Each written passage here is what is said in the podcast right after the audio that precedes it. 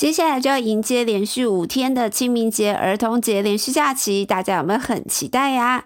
不过呢，台股过往都会有清明变盘这样的说法哦。那到底节后是会变上还是变下？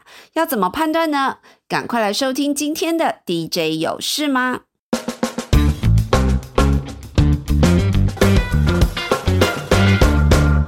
不休息，美股的走势变化就相当关键喽。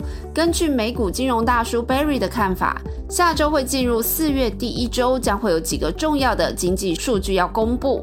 那首先，四月三号是美国 ISM 制造业指数，将会针对三月的制造业新订单物价支付指数来做公布。那由于二月份的数据是显示出通膨带来的价格压力又往上了，因此三月的数值将会是判断通膨压力有无减缓的依据之一哦。那接下来四月四号跟四月五号就会有一些工厂职缺数、小非农就业等数据公布，最关键的还是四月七号的就业报告出炉。那因为目前显示的数据来看，就业市场还是非常紧俏，需财恐急。因此，接下来公布的数据会让投资市场去重新检视。目前呢，有预期到联准会九月就可能开始转降息这样的预估，到底合不合理？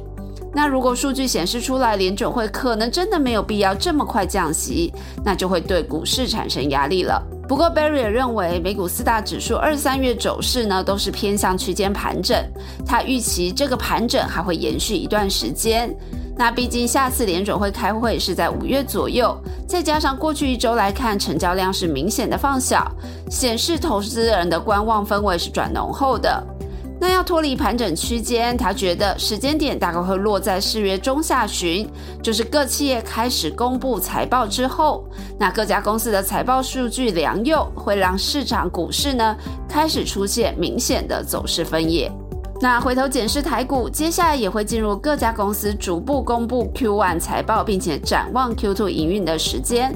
我们 MDJ 团队呢也替大家整理了两个大方向，其一是 Q1 财报表现相当不错，年对年会维持成长，Q2 还会持续往上的族群。那其二就是 Q1 会落底，Q2 营运将会回升的族群，来给大家参考。首先呢，Q1 财报表现相当不错，年对年会成长族群，先来提半导体产业中的测试界面族群。主线记者是分析呢，测试界面厂商包含旺系、雍智、影威，第一季的营运呢都可以维持同期高档，或者是同期新高。金策只是看 Q1 营运落底之后，之后会逐季好转。整体来说呢，主线记者看这个族群上半年是比较平淡。下半年复苏动能会更强，那全年的营运是看成长。此外，我们产业大小是刚介绍过的重点族群，随着台电订单明显的涌进，而且原物料跟运输成本都有所下降，也推升了营收跟毛利率，同样有表现空间哦。主线记者认为，Q1 的营运呢会比去年同期成长，Q2 营运一定会比 Q1 好，而且年对年都是正成长，甚至全年也是这样的方向是不变的。另外，同样是台电需求加持的太阳能族群，今年 Q1 的营运也会比去年同期成长，Q2 营运也看持续正成长。那目前太阳能电站的安装仍然是相当的积极，加上今年政府的目标量要达到三 g 瓦三千兆瓦，所以需求面是相当强劲的。接下来是安控族群，包含精锐、圣品跟深锐。那由于接单的状况一直都不错，营收是持续的推升，加上今年的晶片成本是比去年回落，所以毛利率有走强的空间。主线记者说，Q1 呢这些厂商的获利是有机会较去年同期成长，而且 Q2 也一定会比 Q1 更好。最后是我们 Podcast 才刚刚聊过的文创展演产业。那解封之后，这个演唱会商演的场次是真的明显大幅的增加。那 Q1、Q2 营运年对年正成长都是绝对没有问题的。那目前各家厂商对今年的营运目标，只要先以回到疫情前为水准。接下来聊聊 Q1 营运会落底，Q2 营运将明显回升的细族群呢？首先也是半导体族群方面 IC 设计厂商是多数看 Q2 会比 Q1 好，那当然年对年正成长还是有压力的。那他们看最主要的动能呢，还是来自中国市场逐渐的回补库存，加上期待六一八哦中国电商的这个促销季有机会刺激消费需求。那主线记者分析，目前来看，驱动 IC 跟 MOSFET 是这个 IC 设计族群中复苏比较明确的两个次族群。那确实订单已经开始见到回温，而且有机会延续到第二季。不过要注意呢，下半年的需求目前还是看不太到的。另外，散热也随着 PC 出现回补的力道，Server 的新平台 Q2 底也要开始逐步拉货，会增加动能。所以看散热这族群 Q2 的营收会 QoQ 出现正成长，但 YoY 年对年就还要观察了。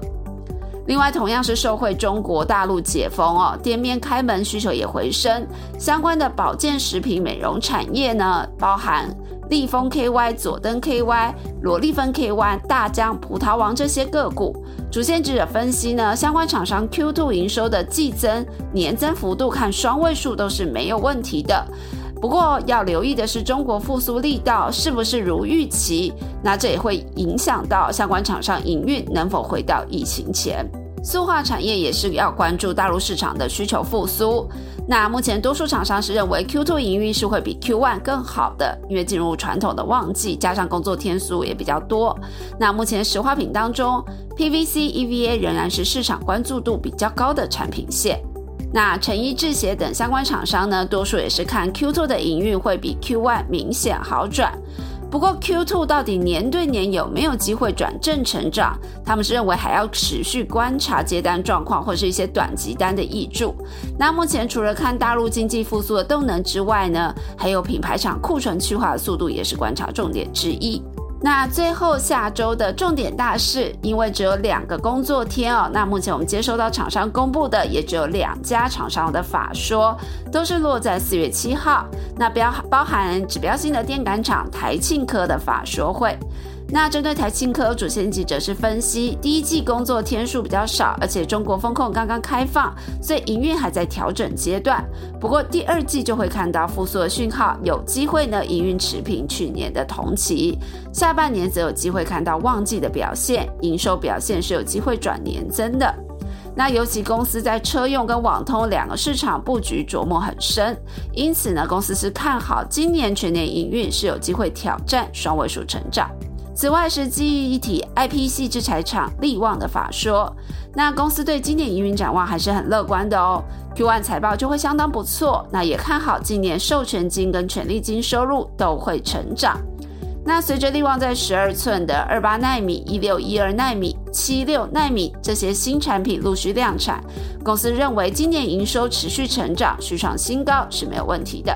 那以上就是今天的 DJ 有事吗？也祝大家廉假愉快，我们就下次见，拜拜。